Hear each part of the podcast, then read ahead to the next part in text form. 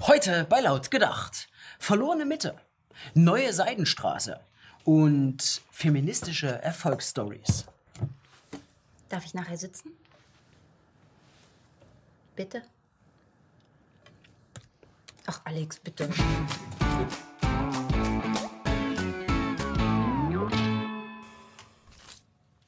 Mitte April führte das Meinungsforschungsinstitut MNIT eine Umfrage durch.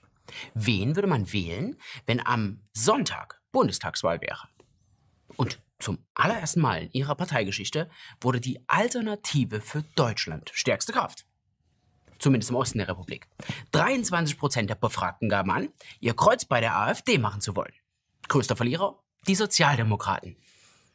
Im wichtigsten Wahljahr sind das natürlich keine guten Aussichten für die Sozialdemokraten. Noch knapp vier Wochen bis zur Wahl des Europäischen Parlaments. Zudem finden in vielen Regionen Kommunalwahlen statt. Zum Wahlkampfauftakt veröffentlichte nun die SPD-nahe Friedrich-Ebert-Stiftung ihre neue Mitte-Studie. Seit 2002 untersucht diese Studie die zentrale Frage, wie weit sind rechtsextreme Einstellungen in der deutschen Gesellschaft verbreitet. Am Anfang war das Thema noch überschaubar. Vom Rand zur Mitte. Rechtsextreme Einstellungen und ihre Einflussfaktoren in Deutschland. 2008 kam dann Bewegung in die Mitte. 2010 befand sich die Mitte dann schon in der Krise. 2012 war sie im Umbruch. 2014 fragil und feindselig. 2016 gespalten und jetzt einfach nur noch verloren.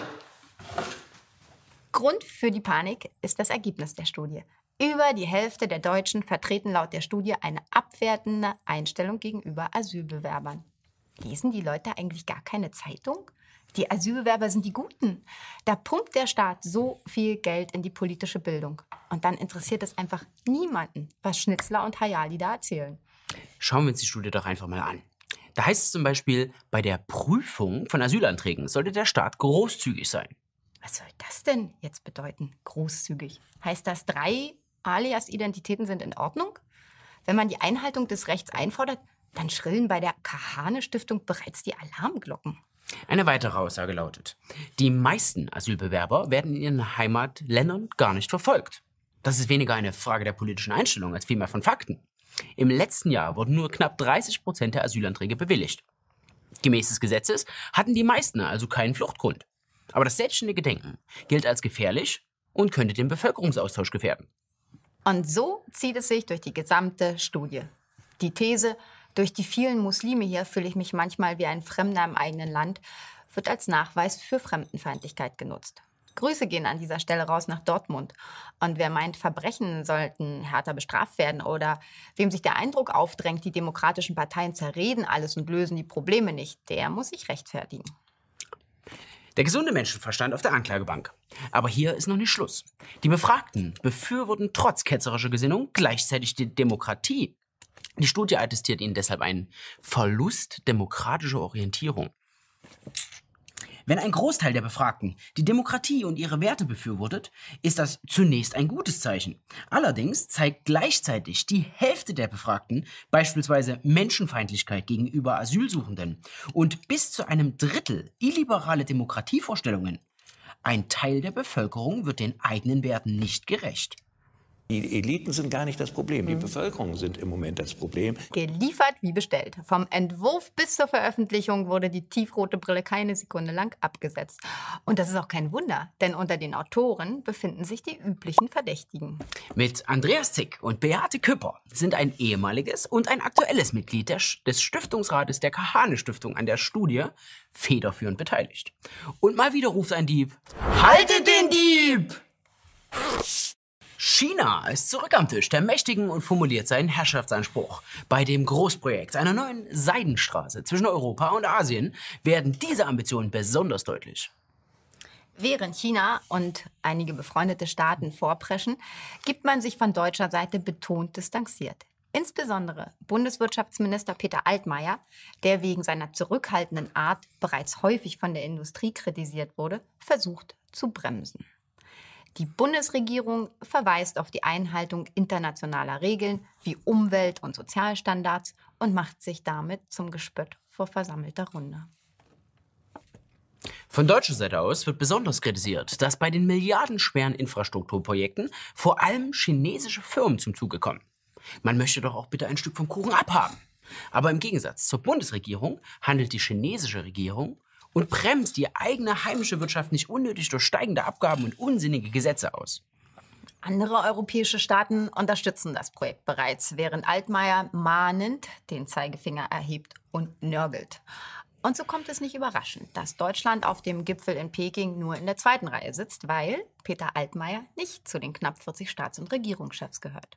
Länder wie Italien, Österreich, Griechenland, Schweiz, Tschechien, Serbien, Ungarn und viele weitere, die dem Projekt positiv gegenüberstehen, saßen dagegen in der vordersten Reihe. Und die Europäische Union ist auch hier tief gespalten. Doch während die Bundesregierung davon spricht, eine gemeinsame Lösung zu suchen, schaffen die anderen Staaten Fakten. Und am Ende fressen die Schnellen die Langsamen. Das Nachsehen hat die deutsche Wirtschaft.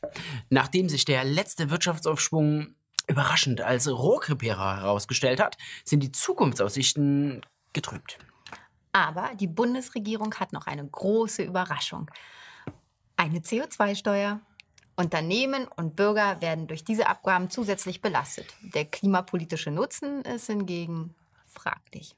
Ein Hoch auf diese Klimaesoteriker. Die CO2-Steuer können wir dann gleich mit der Rundfunkgebühr überweisen. Am Ende kommt das sowieso bei den gleichen Leuten an.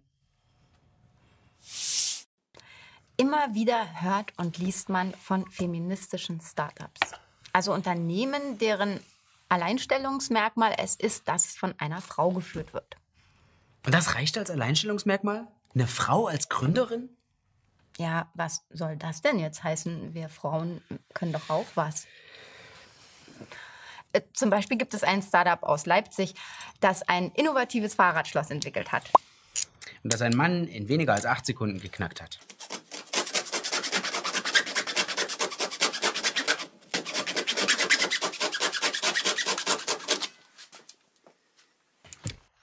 Okay. Aber dann gibt es noch ein Startup in den USA und ähm, die haben innovative Blutanalysen. Auch der Stern ist schon wieder gesunken. Die US-Börsenaufsicht hat die Gründerin des Betrugs überführt. Unter falschen Angaben hat die Gründerin mehr als 700 Millionen Dollar von Investoren eingesammelt. Ach man, musst du immer so gemein sein? Das liegt ja nicht immer an den Frauen, dass das alles nicht so funktioniert hat. Das ist diese ganze männerdominierte Welt. Immer nur Leistung hier, Leistung da. Da kann man nicht mal in Ruhe einen Kaffee trinken. Ja, Kaffee trinken und dabei auch noch Geld verdienen. Das dachte sich auch Gründerin Alexandra O'Brien. Ihre Idee? Männer bezahlen einfach mehr und subventionieren damit die Frauenzimmer. Mit so einer Männersteuer. Das ist doch eine geniale Idee. Siehst du, Frauen haben auch gute Ideen. Mach mal langsam. Ich gründe einfach mein feministisches Café. Mach mal langsam. Das Café in Melbourne musste nach zwei Jahren schließen. Das liegt jetzt aber nicht am Unternehmenskonzept. Der Erfolg ist einfach ausgeblieben. Schade. Dabei klang die Idee doch so vielversprechend. Naja, liebe Damen, jetzt sind wir gefragt. Gründet, was das Zeug hält. Denn die Bundesregierung fördert Frauen. Ich bin schon ganz gespannt auf eure Ideen. Schreibt uns in die Kommentare, welche Ideen für ein feministisches Startup ihr habt. Du bist einfach ein unverbesserlicher Optimist. Optimistin, du Macho. Hier, Mäuschen, ist dir eigentlich mal aufgefallen, dass du heute 25% weniger Redeanteil hattest? Da kannst du froh sein, wenn du bei gleicher Arbeit äh, nur 18% weniger Gehalt bekommst. Ey, warte mal ab, Bürschchen. Ich, ich gründe jetzt mein eigenes Unternehmen und dann starte ich richtig durch. Freunde, und bis dahin, liken, teilen, kommentieren. Falls ihr Startup-Ideen für Paula habt, dann immer her damit. So ein männlicher Rat hat noch keiner vorgeschadet.